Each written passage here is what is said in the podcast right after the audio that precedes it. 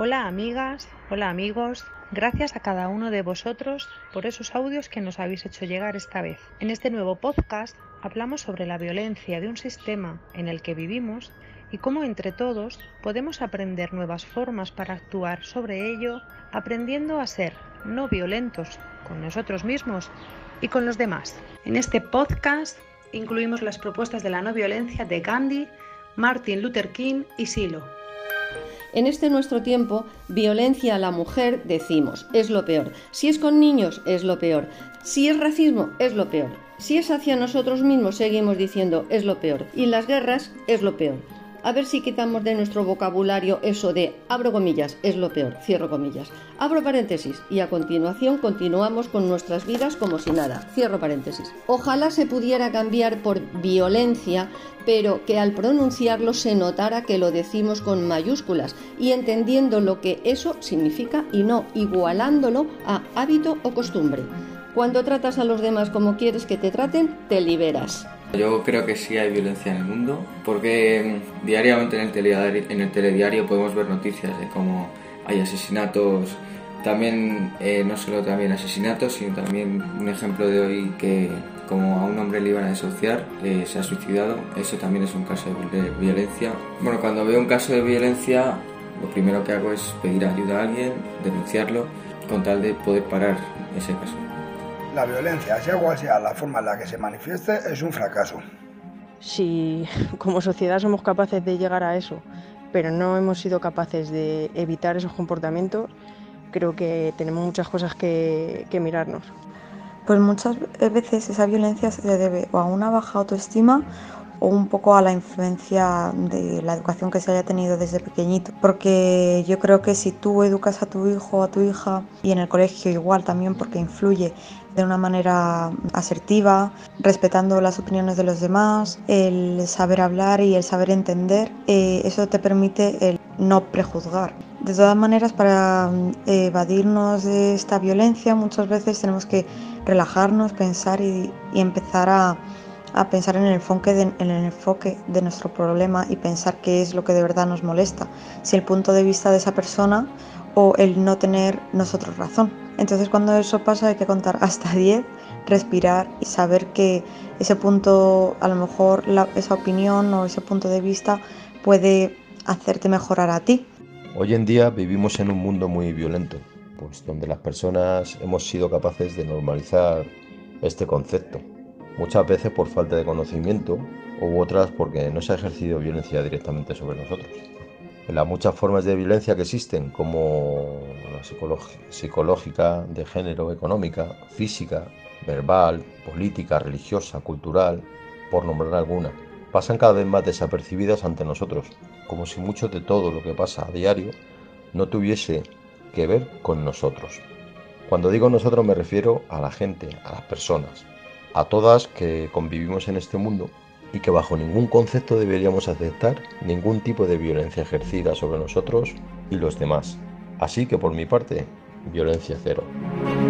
En estos tiempos creo que nos estamos acostumbrando a que la violencia se instale en nuestras vidas. Hay que evitar todo tipo de, violencia desde el minuto cero para construir un mundo mejor. La violencia en todas sus formas, tanto psicológica como de género, económica, religiosa, tiene un factor en común. El factor en común es una parte dominante sobre una sumisa. Desde mi punto de vista, la única forma realmente de tratar con esta situación es em, pedir ayuda tanto a profesionales como amigos, familia, alguien que te oriente en un principio, porque nos consideramos muy fuertes, pensamos que sí, sí que podemos tratar nosotros mismos con la situación, pero la realidad es muy diferente. La realidad muchas veces nos desborda y lo que nos provoca es que nosotros nos comportamos hacia los demás como nos están comportando hacia nosotros. Yo cuando me veo en situaciones que no, que no manejo, intento pedir ayuda, generalmente a las personas que tengo cerca primero. Mankind has to get out of violence only through nonviolence. Hatred can be overcome only by love. Y cuando se encendió la llama, tres cuartos de millón de gargantas gritaron Gandhi es inmortal.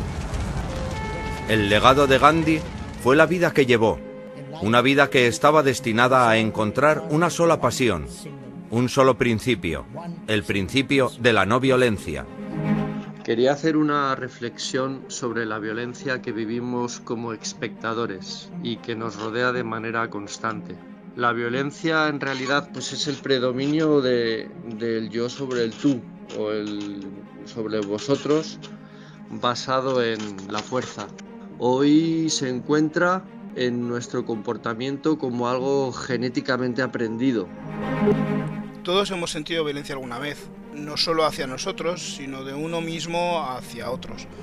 No necesariamente ha de ser violencia física, también es violencia cuando tratamos mal a otros, cuando los degradamos por no ser como uno quisiera que fuesen, cuando intento imponer mi punto de vista, y todo esto genera más violencia alrededor.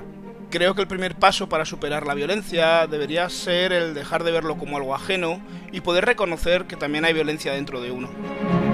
Hace tiempo que pienso en qué momento hemos empezado a aceptar la violencia como algo normal y cotidiano en nuestra vida en vez de parecernos algo extraordinario.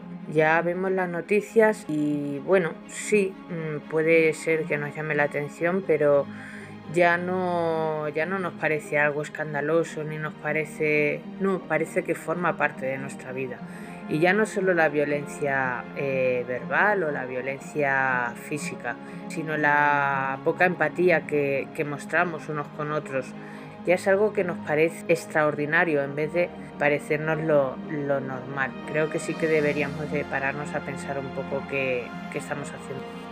Veo la violencia como una respuesta a los miedos que cada uno podemos tener, principalmente miedo a que nuestras creencias sean las equivocadas. Esta violencia no tiene por qué ser expresada de forma física, también puede ser un ataque psicológico, negando las visiones de otra persona o haciéndole sentir simplemente inferiores.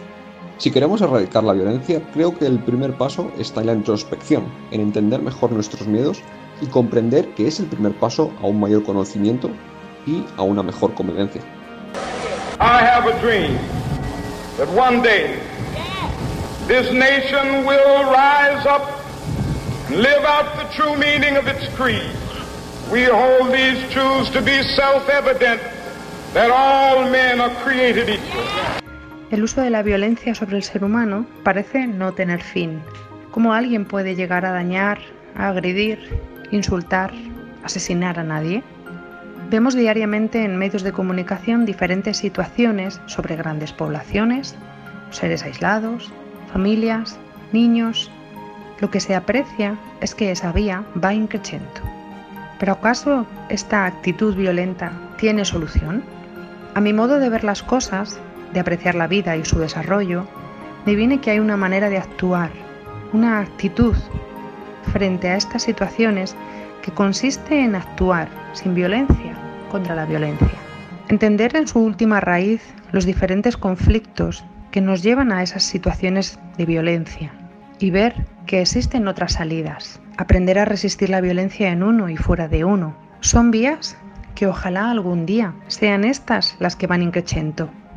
Violencias hay muchas, pero yo no la, no la justifico bajo ningún concepto. Lo que pasa que la incultura ahora mismo, el pasotismo de los chavales, el pasotismo de los padres, el pasotismo de los profesores, la impotencia que hay en la sociedad. Yo no sé qué está pasando, pero claro, todo eso reflejado en un niño o en una persona adulta que ha crecido sin esos valores, evidentemente sale a flote con la violencia. Para que no haya violencia, mejor educación. Los padres deberíamos de recibir alguna ayuda o alguna guía que nos dijeran cómo tenemos que hacerlo o cómo no, porque también nos equivocamos. Evidentemente va a salir la cosa mucho mejor.